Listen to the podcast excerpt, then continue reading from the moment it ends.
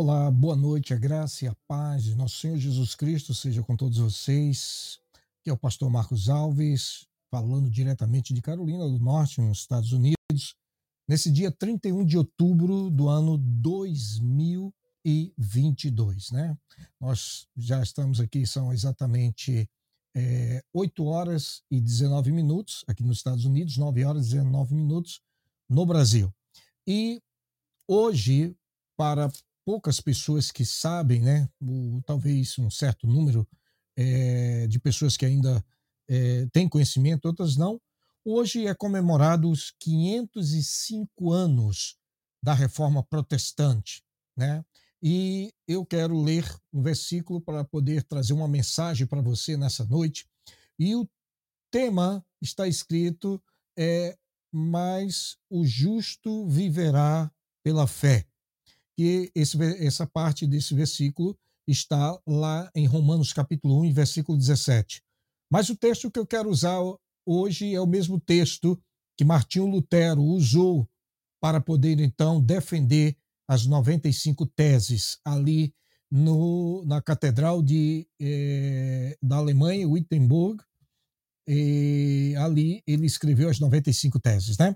E, e o versículo que ele usou é, o versículo 8 e 9 do capítulo 2 de Efésios, né? Efésios capítulo 2 e versículo 8 e 9, que diz assim: Porque pela graça sois salvos por meio da fé. Isso não vem de vós, é dom de Deus. Não vem das obras para que ninguém se glorie. Não sei quantos de vocês têm conhecimento da reforma protestante, mas ela se deu em um momento muito crítico da igreja. A igreja que foi fundada pelo Senhor, quando ele, naquele é, dia que reuniu os seus doze apóstolos e perguntaram a perguntaram, ele perguntou para os seus apóstolos o que as pessoas estavam dizendo acerca dele, que perguntavam, que falavam acerca dele. E os apóstolos bem entusiasmados disseram: Olha, Senhor, alguns dizem que tu és Jeremias, outros dizem que tu és Elias, outros dizem que tu é algum dos profetas do Antigo Testamento. Em outras palavras, Jesus olhou bem para eles e perguntou: E vocês? O que vocês dizem acerca de mim? Em outras palavras, o que é que vocês acham que eu sou? O que vocês acreditam? Agora vocês me falaram o que o povo fala ao meu respeito. Mas eu quero saber o que vocês que me seguem, os doze, incluindo Judas, o traidor, o que vocês dizem acerca de mim? Todos ficaram em silêncio, mas Pedro tomou a palavra e disse: Eu digo que tu és o Cristo, o Filho do Deus vivo. Jesus olhou para Pedro e disse: Bem-aventurado és tu, Simão Barjonas, porque o que você acabou de revelar não veio da carne nem do sangue, não veio de você próprio, mas o meu Pai te revelou. Portanto, eu te digo que tu és Pedro, e sobre esta pedra que sou eu, edificarei a minha igreja, e as portas do inferno não prevalecerão contra ela.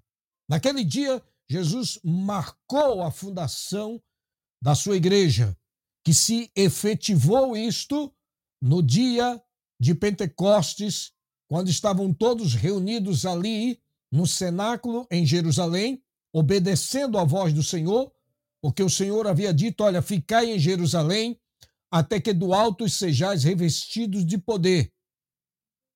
Jesus havia dado instruções, está no livro de João, dizendo: Vocês vão de receber o Espírito Santo, eu não vos deixarei órfão, eu enviarei o Espírito Santo da parte do meu Pai. Ele vos ensinará todas as coisas que eu vos tenho falado. E disse mais: Ele, o Consolador, é quem convencerá o mundo do juízo, do pecado e da justiça. E da justiça. O Espírito Santo foi dado a eles no dia quando Jesus apareceu a eles reunidos ali, logo após a ressurreição, e disse: Recebei o Espírito Santo, e soprou sobre eles. Agora, o revestimento de poder, o batismo no Espírito Santo, aconteceu no dia de Pentecostes, está lá no capítulo 2 de Atos. Ali se deu o início, o pontapé inicial para o início da igreja, que começou com 120 pessoas. Está lá no capítulo 2. E quando estava naquele momento, vários judeus de várias partes do mundo visitando Jerusalém por ocasião da festa de, do Pentecostes, que era comemorada 50 dias após a semeadura do trigo, por isso que é chamada festa de Pentecostes, e no período da Páscoa, logo no dia seguinte da Páscoa, começa o trabalho da semeadura, e se conta 50 dias. Jesus esteve 40 dias na terra após a sua ressurreição, e dez dias após a sua ascensão aos céus, foi quando os 120 estavam reunidos ali e veio do céu como um som veemente, impetuoso, encheu toda a sala onde estavam aqueles 120 reunidos. E todos foram cheios do Espírito Santo e começaram a falar em outras línguas e, e outros idiomas. E judeus que vieram de várias partes ali da Ásia e alguns da Europa estavam reunidos e viram aquele mover tão grande e que os que ali estavam tomados pelo Espírito Santo falavam para eles no idioma que eles conheciam de origem de onde vieram dos seus países. E a Bíblia descreve isso. Ficaram tão impressionados que alguns chegaram até a zombar, dizendo que eles estavam embriagados, havia bebido alguma coisa. E Pedro, então, cheio do Espírito Santo, aquele Pedro que confessou, dizendo: Eu digo que tu és o Cristo, Filho do Deus vivo, e que Jesus diz, falou para ele que ele, é, é, no que foi revelado, não foi é, da carne e do sangue, mas o meu Pai que está nos céus. E ainda diz: Por isso é, é, é, te darei as chaves né, dos céus. E, e, deu toda aquela, aquela palavra profética para Pedro correto? E o Pedro, que negou Jesus, agora estava ali cheio do Espírito Santo, confessando e falando e pregando para eles, e disse: Olha, nós não estamos embriagados, sendo essa a terceira hora do dia. O que está acontecendo aqui é o que profetizou o profeta Joel, dizendo que nos últimos dias, diz o Senhor, que derramarei do meu espírito sobre toda a carne. E Pedro fez uma pregação eloquente em poucos minutos, e o resultado daquela ministração foi que chegaram aquelas pessoas perguntando para ele o que, que era preciso fazer para ser salvo. E ele falou, e ali ele batizou quase 3 mil almas. Essa foi a primeira colheita em menos de um dia, não, tinha terminado o dia. E ele pregou e três mil almas vieram para Cristo e foram batizados. No segundo dia, aqui é um rápido resumo do que aconteceu ali em Pentecostes. No segundo dia, Pedro e João foram para o templo orar. E quando era a, a, a, a hora, se não me falha a memória, a hora, a hora nona, a sexta ou a nona, eles chegaram para orar e ali estava um homem paralítico que estava ali durante muito tempo da sua vida, quase 40 anos, pedindo esmola. E Pedro olhou para o homem e disse: Olha, olha para nós. E disse: Olha, eu não tenho ouro nem prata, mas o que eu tenho, isso te dou. Em nome de Jesus o Nazareno, levanta e anda e pegou pela mão aquele homem, levantou, e diz a Bíblia, em Atos dos Apóstolos, capítulo 3, que começou a saltar, a pular e a gritar e a glorificar a Deus, que chamou a atenção de todos. Todos ficaram admirados.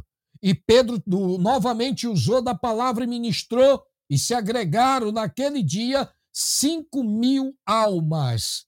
Se fizermos aqui um cálculo rápido, em dois dias a igreja que começou com 120 pessoas Em dois dias já tinha 8.120 pessoas. O avivamento, quando acontece, não precisa de longo tempo para poder alcançar um número espantoso de almas para Cristo. O que Deus quer fazer, ou o que ele desejar fazer, ele faz em questão de minutos, de segundos, não importa, porque ele é soberano e ele é o todo-poderoso para fazer o que ele bem deseja. Da partir daquele momento, o evangelho cresceu, você pode notar isso no capítulo 3, 4, 5 em diante de Atos dos Apóstolos, que também é chamado Atos do Espírito Santo.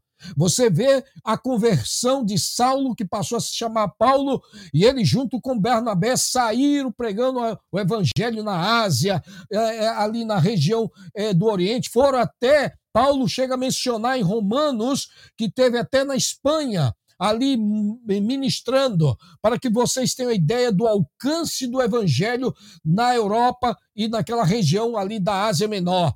A, a, a, historiadores da história da igreja diz que Barnabé e outros mais apóstolos saíram, foram até a região da Babilônia, chegaram até a Índia, ministrando a palavra de Deus e ganhando almas para Jesus. Segundo alguns estudiosos, o mundo de então conhecido sobre o domínio do Império Romano, foi alcançado pela pregação do Evangelho através desses homens. Houve um crescimento tão assustador que chamou a atenção das autoridades romanas, vendo que um, um, um grupo de pessoas que saíram de Jerusalém estava em todas as regiões do domínio romano pregando a salvação através de um homem que foi crucificado em Jerusalém sobre a ordem romana através do governador Pôncio Pilatos, que representava César naquela província, e que a mensagem que estes judeus e gentios traziam para todas as províncias romanas na Europa e na Ásia era de que este homem, chamado Yeshua, ou Jesus, que nós chamamos em português, ele havia ressuscitado ao terceiro dia e que ele um dia voltaria novamente para poder implantar o seu reino eterno. Essa era a mensagem. E essa mensagem era para alcançar todos os povos. O quanto maior número de almas fosse alcançadas, era como um troféu para os cristãos de terem arrancado das, do reino das trevas almas que estavam completamente cegas e caminhando para a condenação eterna, vindo para a luz. Esse era o tema do evangelho. Por isso que iniciou-se uma perseguição ferrenha, uma, uma perseguição é, é, tremenda contra os cristãos, que se espalharam Começou em Jerusalém e se expandiu de lá. Quando a igreja fica acomodada, Deus permite, escutem bem isso, Deus permite uma perseguição para que a igreja saia do seu domínio de conforto e se desperte para a chamada e a incumbência da qual lhe foi dada, que é pregar o evangelho a toda criatura. Como disse Jesus, quem crê e for batizado será salvo, e quem não crê será condenado. Esses sinais seguirão os que crerem. Em meu nome expulsarão demônios, falarão novas línguas, pegarão nas serpentes, se beberem alguma coisa mortífera, não lhes fará dano algum, e porão as mãos sobre os enfermos, e eles serão curados. Também ele disse: Olha, todo poder, 28 de Mateus, Todo poder é me dado nos céus e na terra. Portanto, ide, ensinai a todas as nações, batizando-as em nome do Pai, do Filho e do Espírito Santo, ensinando-as a guardar todas as coisas, todas as coisas que eu vos tenho falado. E eis que estou convosco todos os dias até a consumação dos séculos. Essa foi a mensagem. E ela não podia ficar retida somente em Jerusalém. E ele disse: Olha, é, quando disse ficar em Jerusalém até que do alto seja revestido de poder, os discípulos ouviram aquela recomendação E no momento antes da sua ascensão, alguém perguntou: Senhor, é nesse tempo que tu irás restaurar o reino para Israel, ou seja, nos livrar do, do domínio romano? Jesus respondeu enfaticamente: Não vos compete saber o tempo nem as estações que o Pai estabeleceu pelo seu próprio poder, mas recebereis a virtude do Espírito Santo que há de vir sobre vós, e ser-me-eis, escute bem, ser-me-eis testemunhas, tanto em Jerusalém como Judeia e Samaria e até os confins da terra. A igreja começou a se acomodar, os apóstolos estavam ali e começou a fluir um grande número de novos conversos. Mas veio a perseguição e todos se espalharam, porque o objetivo do evangelho é ser pregado a todos os povos. Hoje, diferente, nós usamos as mídias sociais.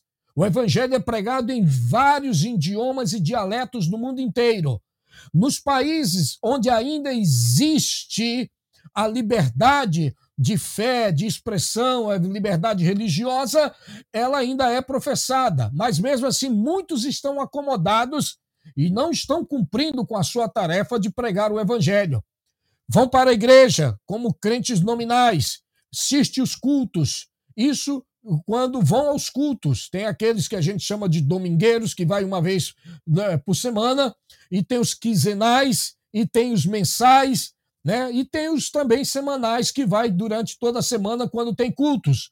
Mas tem aqueles que, durante o período da pandemia, aproveitou aquela situação e ficou em casa, tranquilo, na sua zona de conforto, indo para é, é, somente olhando a televisão, a internet, aproveitando ficando ali. Quando novamente foi permitido abrir-se as portas das igrejas para poder o povo ir, e algumas dessas pessoas, várias delas, permaneceram na sua zona de conforto, achando que já é o suficiente ser crente dentro da sua própria casa, sem precisar ir para o culto no templo, orar e adorar a Deus. Mas veja que contraste esse comportamento com o dos cristãos no passado. Em Atos dos Apóstolos, nos fala de como os crentes se reuniam de casa em casa.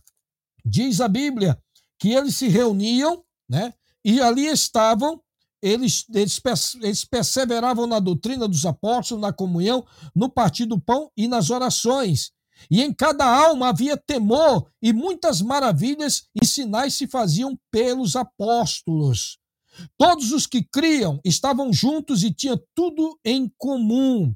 E eles vendiam as suas propriedades e fazendas e repartia com todos, segundo cada um tinha necessidade, não deixava faltar nada. E perseverando unânime todos os dias. Olha aí. Perseverando unânimes todos os dias, no versículo 46 do capítulo 2 de Atos. Todos os dias perseverando no templo, no templo, tá? No templo, e partindo pão em casa, comia juntos com alegria e singeleza de coração.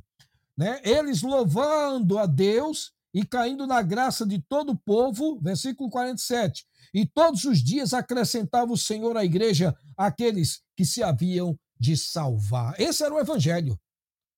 E passou-se de gerações, ainda que eles esperavam a volta de Cristo. Eles acreditavam que Jesus ia voltar ainda naquela época. Paulo mencionou isso lá em Tessalonicenses capítulo 4, e o versículo 16, 15, 14, 16 em diante fala: Não, irmão, não quero que ignoreis acerca dos que dormem, né? E começou a ensinar falando que haveria uma ressurreição daqueles que estavam mortos. Quando a perseguição foi encabeçada pelo Império Romano, muitos perderam a vida. Muitos foram levados às arenas lá de Roma para servir de espetáculo e de atração para o público romano que era ávidos por ver sangue humano sendo derramado, é, trucidado a, a, a carne dessas pessoas pelos leões que ali estavam. E quando os crentes foram perseguidos, presos, eles então serviam a esse espetáculo. Muitos perderam a sua vida, mas não perderam a sua fé. foram até o final, perseveraram junto, para que hoje eu, eu e tantos outros pastores, obreiros, evangelistas, presbíteros, diáconos, auxiliares, crentes, membros de igreja, congregados, pudessem hoje estar aqui crendo no evangelho, pregando a palavra de Deus, porque esses cristãos foram mortos. Eles tiveram que pagar a própria vida para não deixarem a mensagem de Cristo Jesus se acabar.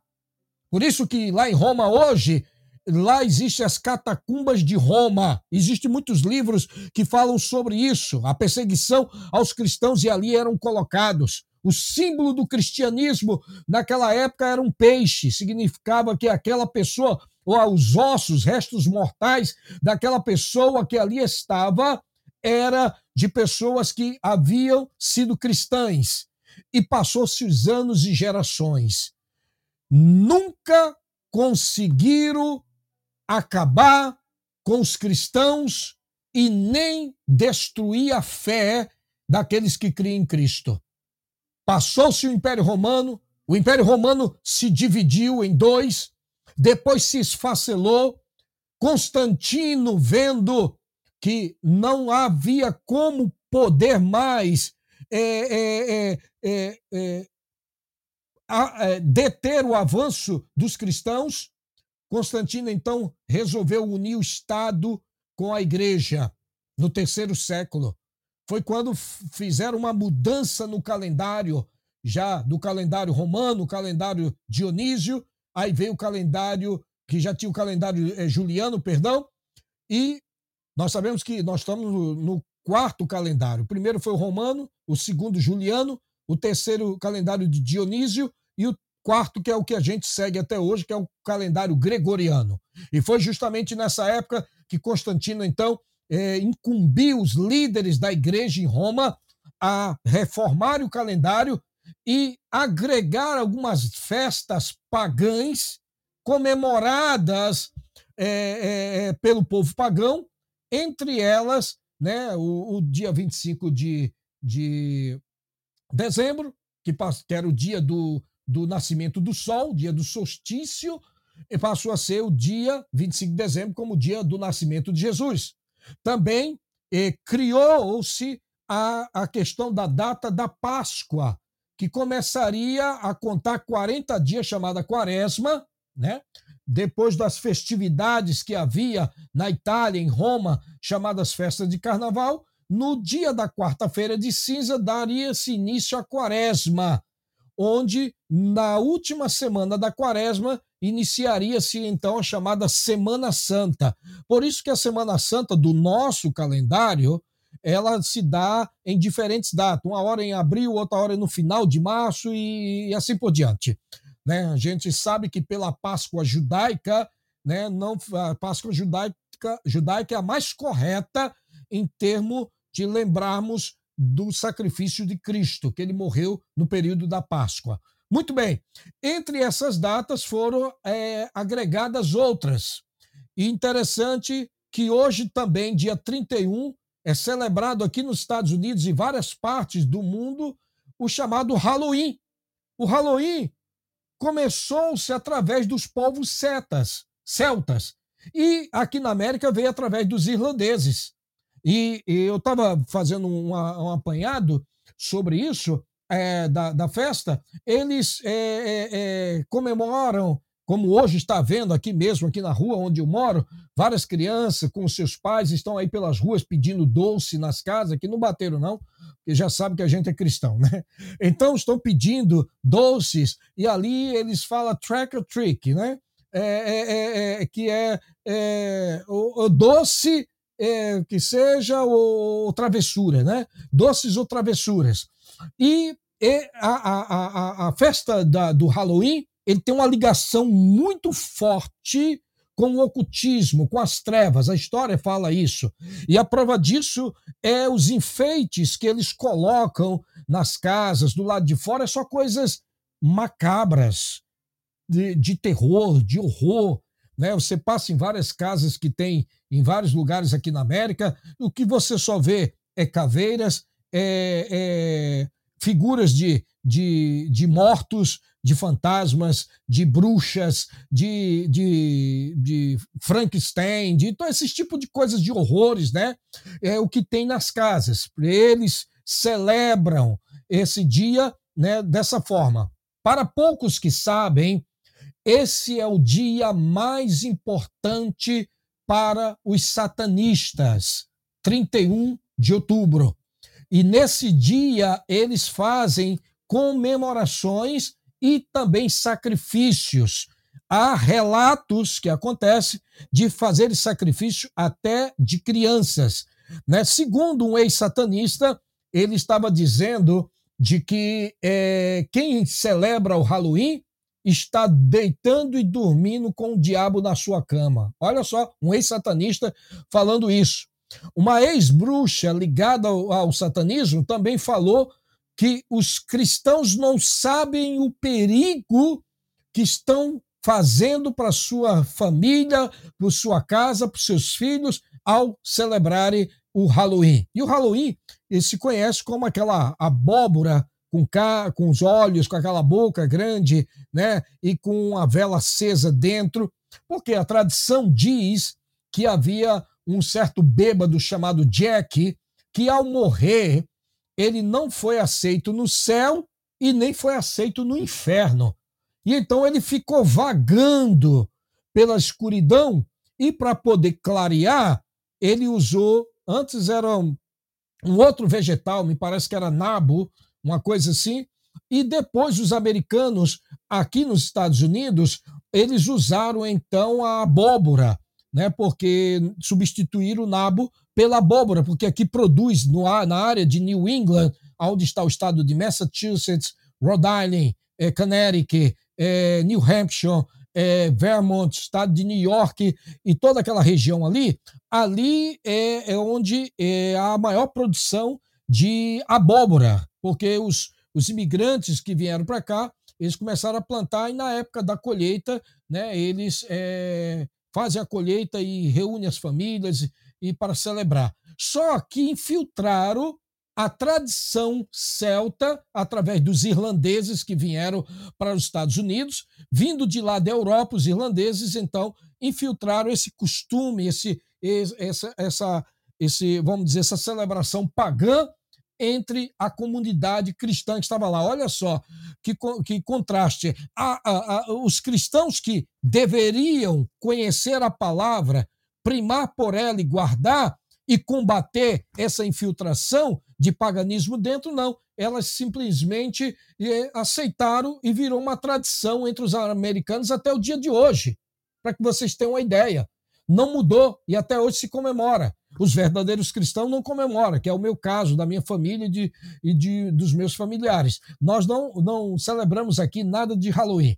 Muito bem, esse é o dia 31 de outubro. Mas o tema que eu estou querendo trazer, que eu estou trazendo é a reforma protestante, que com o passar dos anos, que a igreja então se tornou oficial e mudou as datas, ela passou a ter conceitos extra-bíblicos dentro da sua liturgia, dentro da sua doutrina, dentro é, dos seus ensinos.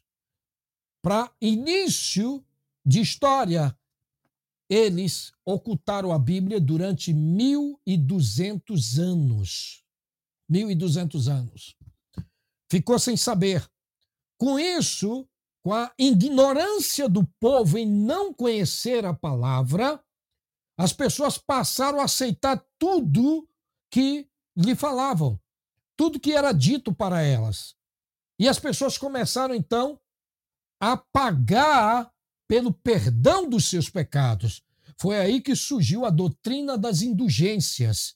Então, a pessoa passou a, a, a ser cobrado para seu familiar ser salvo da condenação eterna.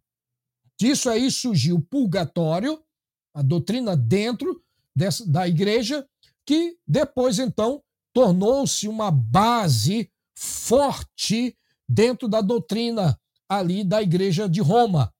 E as pessoas com medo de serem condenadas e passar do purgatório, que já era uma, um, um, um lugar onde começava um certo sofrimento, mas ali no purgatório ele tinha chance de se redimir através dos seus parentes que estavam vivos aqui, que poderiam então interceder por ele, pagando à igreja um certo valor que era estipulado pela liderança romana, o qual poderia então absolver aquela alma que ali estava da, da sua condenação.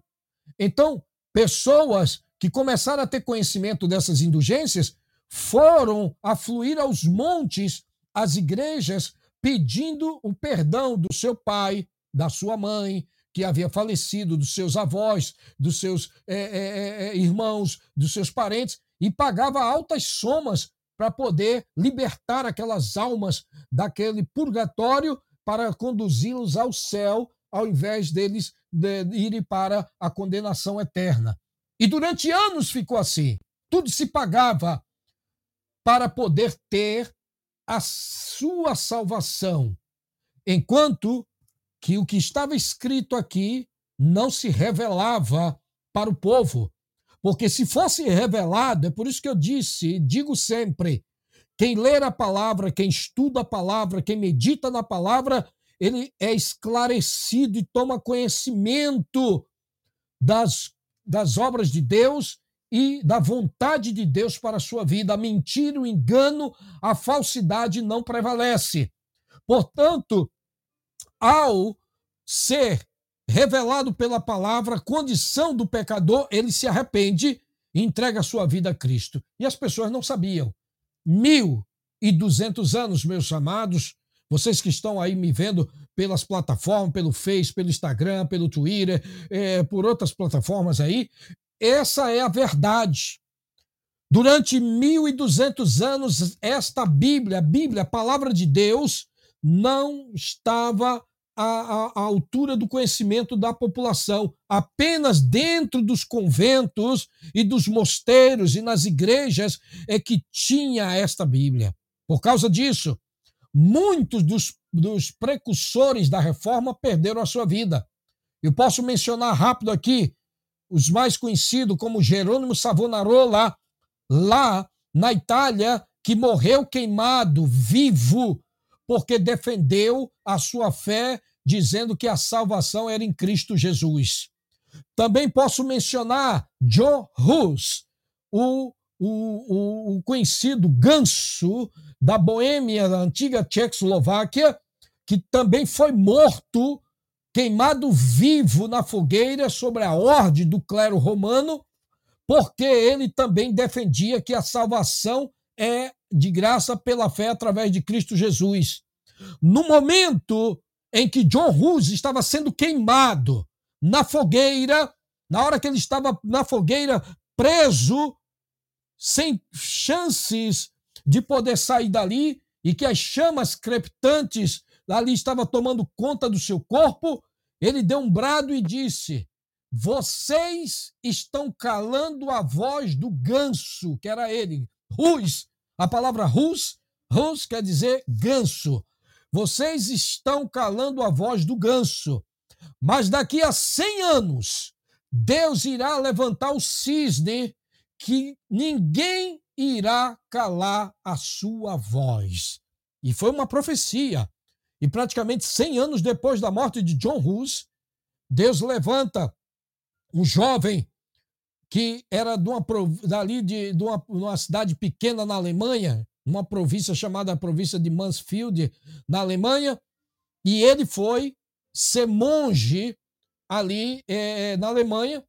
E quando ele desenvolveu-se na área de ciência, de matemática e também na área de medicina, muito inteligente, Martinho Lutero, foi enviado para um determinado lugar mosteiro onde, numa biblioteca, ele conseguiu um exemplar deste livro.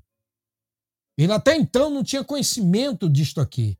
Sabia de algumas palavras que era dita pela liderança, mas o conteúdo dela ele não sabia. Foi quando ele entrou nesses versículos que eu li no começo dessa live. Efésios capítulo 2 e verso 8, do qual nos diz que a salvação é de graça e por meio da fé. Isso não vem de vós, é dom de Deus, e não vem das obras para que ninguém se glorie. Quando ele ouviu esta mensagem, quando ele viu esse texto, perdão, do capítulo 2, verso 8 e 9, e foi lá para Romanos, capítulo 1 e o verso 7, a parte B do verso 7, que diz: Mas o justo viverá pela fé, ou viverá da fé. Então ele concluiu, não teve mais dúvida, que Cristo pagou lá no Calvário todo o preço que tinha que ser pago para que o homem pudesse ser redimido e recebesse a salvação sem ter que pagá-la, que foi de graça. Então, quando Martinho Lutero, ao ver esses versículos, ele então foi para frente da, catedral de, de Wittenberg, né, é, é, é, na Alemanha, e ali ele pregou as 95 teses, que eram as teses que falava acerca da salvação. Começou a ver que era vendido a salvação e tudo era mentira. E que o povo só precisava ter conhecimento de Cristo como Salvador, entregando a sua vida e vivendo uma vida na sua presença. Foi então daí que surgiu a maior manifestação de protesto da Europa, que mudou toda a história da Europa e do mundo então. Porque países inteiros, meus amados, meus queridos, vivia debaixo de uma escravidão da influência do Vaticano sobre os seus países que cobrava pesados e quantia enormes de imposto desses reinos. Quando um rei era para ser coroado, quem, tem, quem tinha que ir era o líder supremo da Igreja de Roma para coroá-lo e assim ser reconhecido como o rei legítimo daquele país. E em troca disso, esse rei e o reino teria que pagar altas somas de imposto para o Vaticano. Isso aconteceu durante muito tempo. Quando Martinho Lutero, então, como diz a linguagem do brasileiro, peitou de frente essa liderança, ele não queria fundar uma nova religião nem uma nova igreja. O que ele queria era que a igreja voltasse aos princípios que foi ensinado por Cristo e pelos apóstolos, pela igreja primitiva. A liderança de então, muito politizada, envolvida na mais na política do que na vida espiritual das pessoas, numa outra ocasião falo sobre isso, ela então não aceitou que aquele monge insignificante aos olhos deles, aquele monge pudesse é, mudar toda a tradição de uma igreja. E por isso, então, prepararam-se de várias formas para assassinar Martinho Lutero, para tirar a sua vida. E ele não se retratou.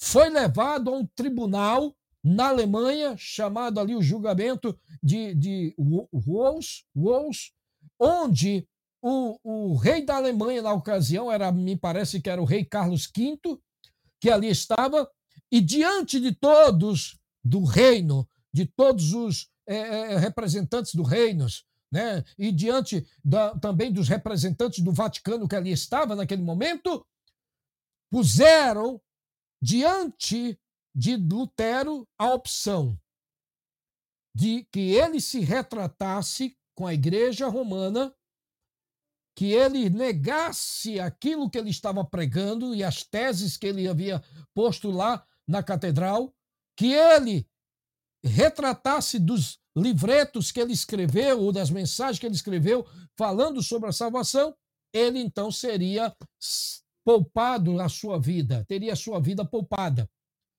E quando todos olharam para ele naquele julgamento, esperando a resposta dele, de que ele fosse renunciar tudo que ele havia levantado ali em contra da, do clero romano, das autoridades ali que estava, ele pegou e disse: Olha, se vocês que estão todos aqui, inclusive o representante de Roma, me provarem pelas Escrituras que eu estou errado, eu me retratarei com certeza do que eu estou pregando, do que eu estou ensinando. Mas se vocês me mostrarem pelas Escrituras. E sabe o que, é que aconteceu? Não puderam provar, porque eles não tinham argumento bíblico para refutar o que Lutero defendia. E então, Lutero saiu dali, daquele julgamento, sem renunciar à sua fé. E no meio do caminho para onde ele ia, ele foi sequestrado, vamos por assim dizer, e levado para um castelo de um dos príncipes e ficou dentro desse castelo escondido por quase dois anos. E nesse período, ele traduziu a Bíblia do hebraico e grego para o alemão. Durante os dois anos, conseguiu traduzir. E olha como Deus trabalha e prepara tudo no momento certo. No período final da tradução da Bíblia alemã por Martinho Lutero, o inventor alemão da imprensa chamado Gutenberg anunciou ao mundo de então que havia inventado uma máquina que poderia imprimir no papel a escrita.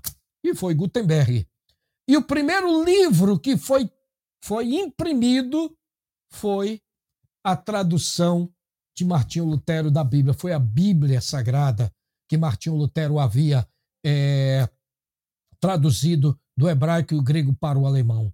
A partir dali, o povo passou a ter conhecimento das escrituras, Bíblias passaram a ser distribuídas para o povo comum. O feirante, a dona de casa, o comerciante, o, o dono de, de, de, de lojas, o, o, o, camponês, né, o dono da fazenda, as pessoas comuns passaram a ter acesso, já não era algo restrito só da liderança romana, também o povo passou a ter, e o povo passou a então conhecer a palavra de Deus, e foi daí que houve a maior revolução da história na Europa, que passou a denominar-se protestante, aqueles que protestavam contra o domínio da igreja com a conivência das lideranças políticas da época, ali na região não só da Alemanha, chegou também na França atra através de João Calvino, John Calvino e Tiago Lefebvre, chegou também na Suíça através de um grande amigo de Lutero chamado Eurico Zwingli, que também levou e foi morto lá na, na Suíça por pregar o evangelho e a reforma da, da, da palavra de Deus.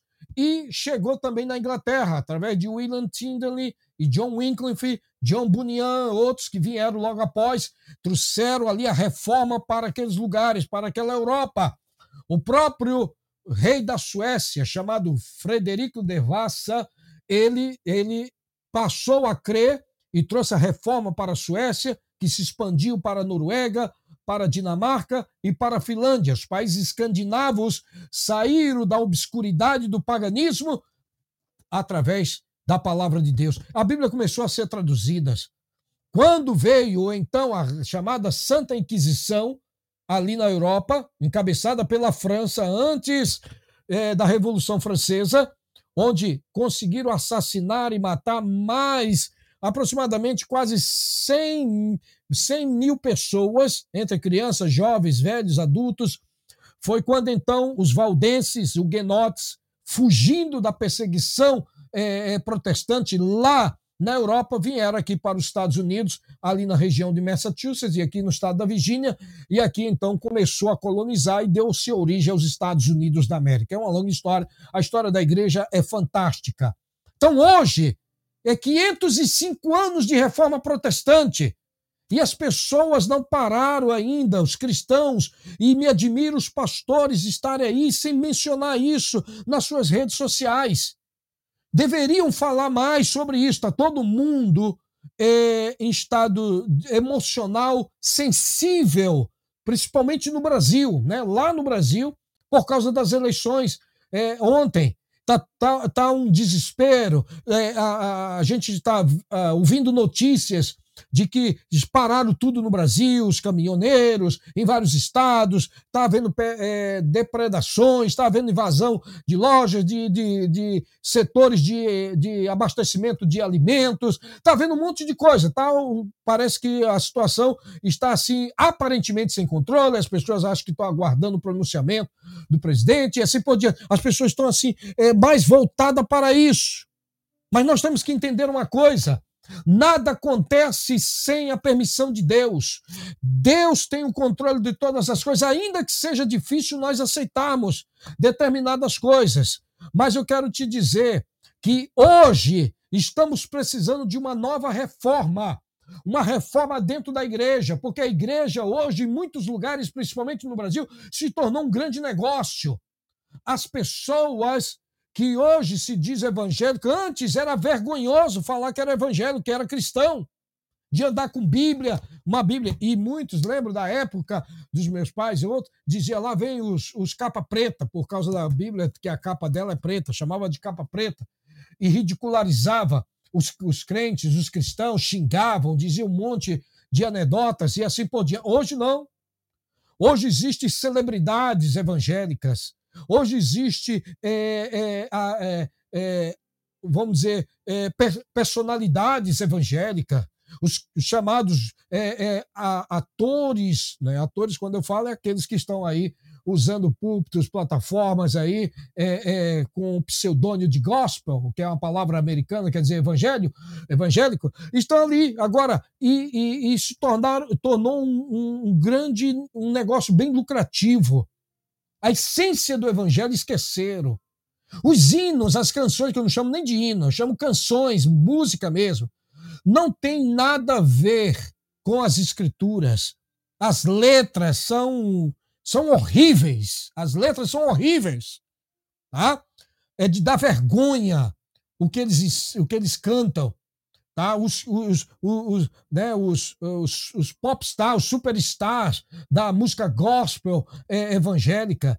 Se tornou um negócio lucrativo, megas igrejas. Né? Eu não sou contra nada é, de ter um, um, templo grande e tal, e, e ter para acomodar as pessoas, não. O que eu sou contra é o conteúdo, é o que está acontecendo dentro das igrejas. E, e, e, e vou lhe dizer, é uma vergonha uma vergonha esses pastores que aí estão, que usam é, de subterfúgio para tentar justificar o que eles fazem para é, nas suas dentro dos templos das igrejas, é, para dizendo que é para atrair as os atrair as pessoas, que é para atrair os jovens principalmente, então, dentro das igrejas existe pagode, existe é, é, é, todo tipo de coisa que você possa. Abominável, abominável que está acontecendo. Quando você olha Jeremias falando o porquê que houve a invasão, e eu vou trazer a mensagem numa outra ocasião, tá? Uma mensagem de que numa outra ocasião, por que que os judeus foram para a Babilônia, o templo foi destruído, Deus não tem apego a templo não, viu?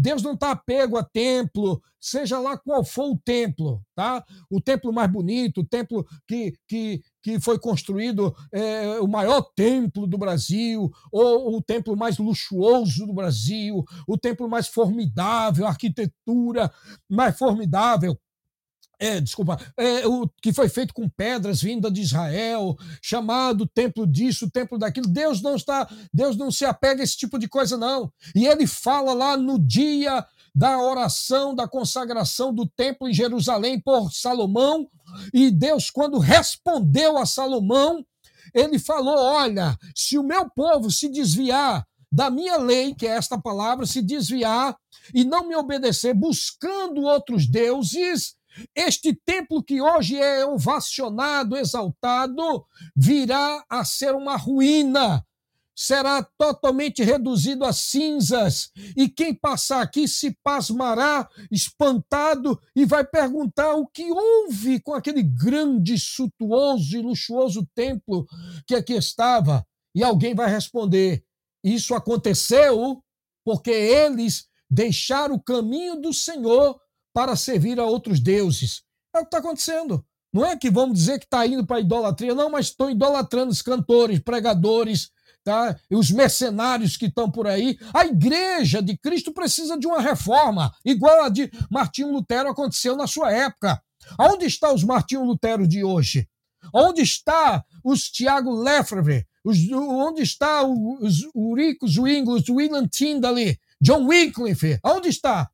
Onde está esses? John Wesley de hoje? para causar um mover. A igreja precisa passar pelo uma reforma forte, poderosa, para sair da sua zona de conforto. Quem sabe o que está mudando o quadro político nos países que aí está aí, que antes tinha liberdade religiosa e agora está sendo reprimida?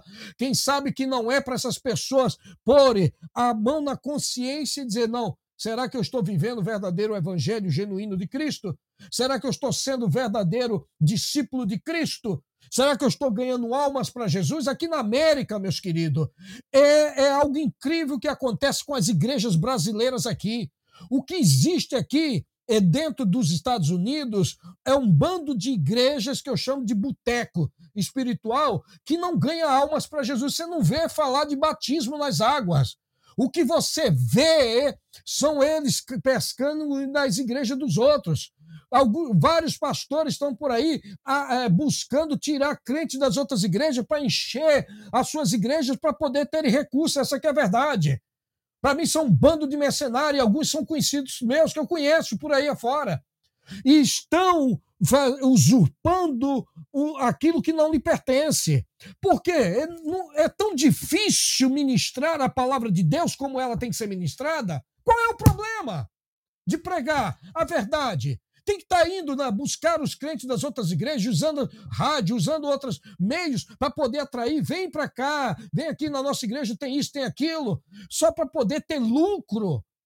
Onde está o evangelho? No Brasil acontece a mesma coisa, não é diferente aqui dos Estados Unidos da América. Por isso que tem que passar mesmo por um aperto para poder então as pessoas se despertar. Olha, gente, eu nem ia falar nada hoje. Tá todo mundo aí comocionado, tá todo mundo naquela por causa de ontem, não importa. A vida segue. Nós temos que pregar o evangelho. Cristo está voltando.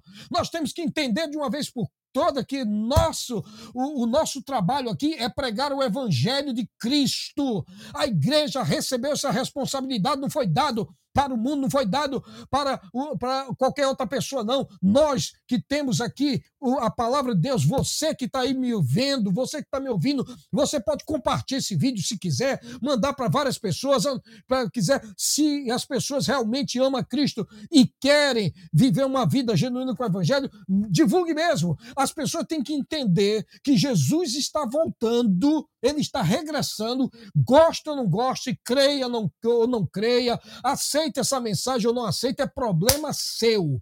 O meu, o, a minha responsabilidade é falar para você, é te dizer de que ele vai voltar e vai ter um acerto de contas com a sua igreja em primeiro lugar. Aqui eu gosto muito de mencionar esse versículo que está aqui em Pedro, que diz assim no versículo 17 do capítulo 4 de, de 1 Pedro. 1 Pedro, capítulo 4, e o verso 17 diz assim: Porque já é tempo que comece o julgamento pela casa de Deus. E se primeiro começa por nós que estamos na casa de Deus, qual será o fim daqueles que são desobedientes ao Evangelho de Deus, ao Evangelho de Cristo. O julgamento tem que começar por nós, tem que fazer a limpeza primeiro, tem que fazer a faxina dentro de casa, tem que fazer primeiro dentro da tua casa, no meio da sua família, eu tenho que fazer na minha também, nós temos que fazer na, na nossa vida, na igreja onde estamos, a faxina tem que ser feita. Ninguém vai alcançar a vida eterna se não tiver com a sua vida no altar. Não fica brincando de crente de evangelho evangelho que Deus não está brincando, com Deus não se zomba. Não, não pense que Deus está olhando de braço cruzado, vendo o circo pegar fogo, porque não está, não virá o julgamento a todos os povos, começando pela casa dele, e vai vir para o resto da, da, da humanidade. Estamos vendo uma guerra iminente aí de, uma, de, uma, de, um, de, um, de uma, um envolvimento de, de uma guerra nuclear por causa da Rússia e da Ucrânia, e vocês acham que isso aí é bobagem, que, que não é, que isso. Não, isso é mais uma retórica. Se engane, viu? As escrituras têm que se cumprir, está se cumprindo. Ninguém se engane com isso aqui, não. Por que, que os, as nações estão se tornando socialistas, tá? Que estão se tornando aí é, é, é, de esquerda? Porque a agenda do anticristo tem que ser implantada. Ele já está no meio da terra, não sabemos aonde só resta ele se manifestar. E lá, em Tessalonicenses, fala que há um que o retém até que do meio seja tirado. Ele não pode se manifestar enquanto nós estivermos aqui. Agora, quando partir a igreja, aí pode fazer o que quiser. Aí vai virar a casa da mãe Joana aqui, e aí vai ter, um, como diz a linguagem lá do Brasil, o samba do crioulo doido, que vai espalhar aí por todo esse mundo aí, onde vai só ser trevas. É bíblico. Vamos ser claros, meus queridos. A reforma tem que ser feita agora. Estão todo mundo esperando um grande mover um grande avivamento vai vir, um grande mover de Deus. Já está acontecendo em muitos países e você não está percebendo porque estamos só envolvidos nas questões políticas, sociais, na economia, no que é melhor para o nosso bolso, né? Do que é melhor para a gente, de ter uma vida confortável, vamos viver uma vida uma vida é, regalada. não estou dizendo que você deixe de, de conquistar os seus sonhos, não é isso que eu estou dizendo, não mas que você priorize mais a sua vida espiritual, porque você não sabe o que vai acontecer amanhã. Tiago fala: você não sabe se amanhã você vai estar vivo ou não. Você tem que dizer: se Deus quiser, se for da vontade de Deus. Senão, você não tem o domínio sobre o sopro de vida da sua própria vida. Você não tem o domínio, só Deus tem. E quando morre, não leva nada. Portanto, priorize a sua vida espiritual em primeiro lugar primeiro lugar a sua vida espiritual, a sua salvação, porque esse corpo aqui, isso vai passar. Isso é carne e sangue, não é do reino de Deus. Agora, o que está dentro e mantém isso aqui vivo vai viver eternamente. Goste ou não dessa mensagem, creio ou não, mas esta é a realidade. Por isso que Jesus veio ao mundo para mostrar que o reino de Deus não é deste mundo. Ele disse: olha, o meu reino não é daqui. Se o meu reino fosse daqui, os meus servos pelejariam por mim para que eu não fosse entregue na mão dos judeus. Mas agora o meu reino não é daqui. Paulo falou: ah, buscai as coisas que são de cima e não daqui da terra. Será que não está precisando haver uma reforma agora? 505 anos depois que Lutero fez a reforma protestante, será que não está precisando haver uma agora? Para que haja um derramamento tremendo do Espírito de Deus? Eu sempre tenho dito que para haver o, o avivamento tão esperado e tão almejado por muitos crentes, eles acham que vai vir assim, é, pode acontecer amanhã, é é, é, é, o ano que vem, demorar um ano o avivamento, igual aconteceu em Pensacola. Em Pensacola, aqui na Flórida, afluíram gente de todo que é lugar do mundo para estar tá lá. A igreja voltou à normalidade. Acabou aquele mover, todo mundo se aquietou, ficou lá. O avivamento de Pensacola ficou registrado nos anais da história da igreja dos Estados Unidos. Porque Deus, ele é o dono do avivamento e ele faz como ele quer, quando quer, a hora que quer. Ela, ela, é, ela, a, a, o avivamento não está só condicionado a uma igreja, a uma denominação, não. O avivamento, o derramamento do Espírito de Deus, não estava só direcionado para Pedro ou para João, os apóstolos, não, foi para todos que ali estavam, os 120 que receberam e vem de lá para cá, porque o compromisso do Senhor é com a sua palavra. E a igreja tem que ter compromisso com Deus por meio da sua palavra. Cadê o avivamento do Canadá? Cadê os avivamentos que aconteceram no passado? Passou, aquela geração passou, mas Deus não mudou. Ele é mesmo, ele ainda é o mesmo ontem, hoje e eternamente. Ele pode usar você que está aí agora me vendo aí na cidade onde você está.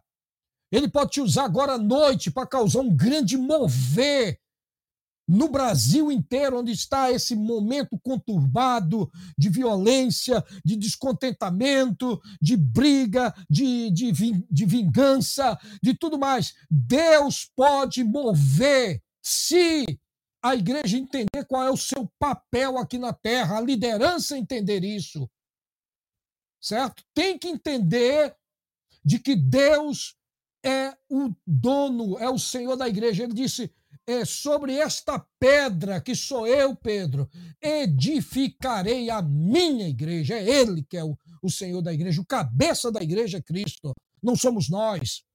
Tá bom? Entenda isso de uma vez por toda. E eu quero que você passe a meditar nisso. Daqui em diante, você que está no Brasil, que está decepcionado, que está aí é, é, se lamentando, saia desse lamento. Coloque a sua vida em Cristo. Eu fiquei triste? Fiquei, porque eu sou também de, de direita, nós queremos que as coisas é, sejam conforme o, o que é aquilo que defendemos. Nós somos a favor da família tradicional, somos a favor é, da, da, da do, do, casamento tradicional, somos, somos contra aborto, somos contra a liberação de drogas, tudo isso que a Bíblia condena. Somos contra a ideologia de gênero. Está aqui, está tudo na palavra. Mas fazer o quê? Não foi? O que importa é que Cristo continua sendo.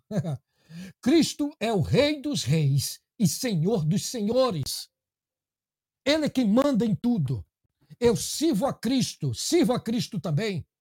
Ele que tem o domínio do universo, os mais de 200 bilhões de galáxias, com bilhões de planetas, de estrelas, de tudo no universo, é ele que controla. O domínio está nas mãos dele, a terra está no domínio dele.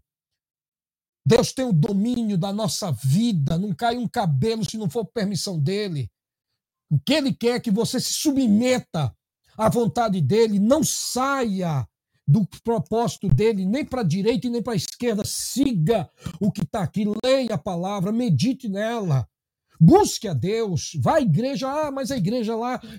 Ore, busque a Deus, vá no templo aonde se prega o genuíno evangelho ortodoxo. Qual é o evangelho ortodoxo? É aquele que prioriza a salvação através de Cristo Jesus, como Martinho Lutero é, pregou através das 95 teses. 505 anos, meus queridos, se passaram. E agora a igreja, a igreja evangélica, cristã, protestante, evangélica, não vende indulgência, como da época de Lutero, mas estão vendendo muita coisas aí ilícita. Estão fazendo muita coisa errada por aí.